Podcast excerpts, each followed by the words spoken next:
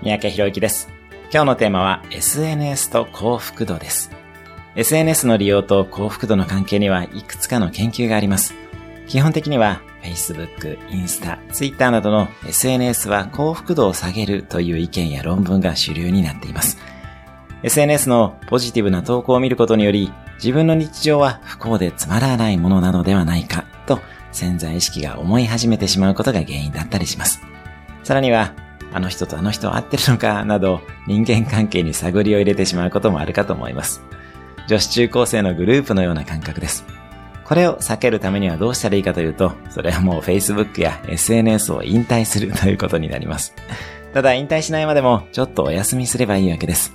ニュースフィードをダラダラと眺めてみるのをやめることも一つの方法です。やってみると意外と他の世界も見えてきたりします。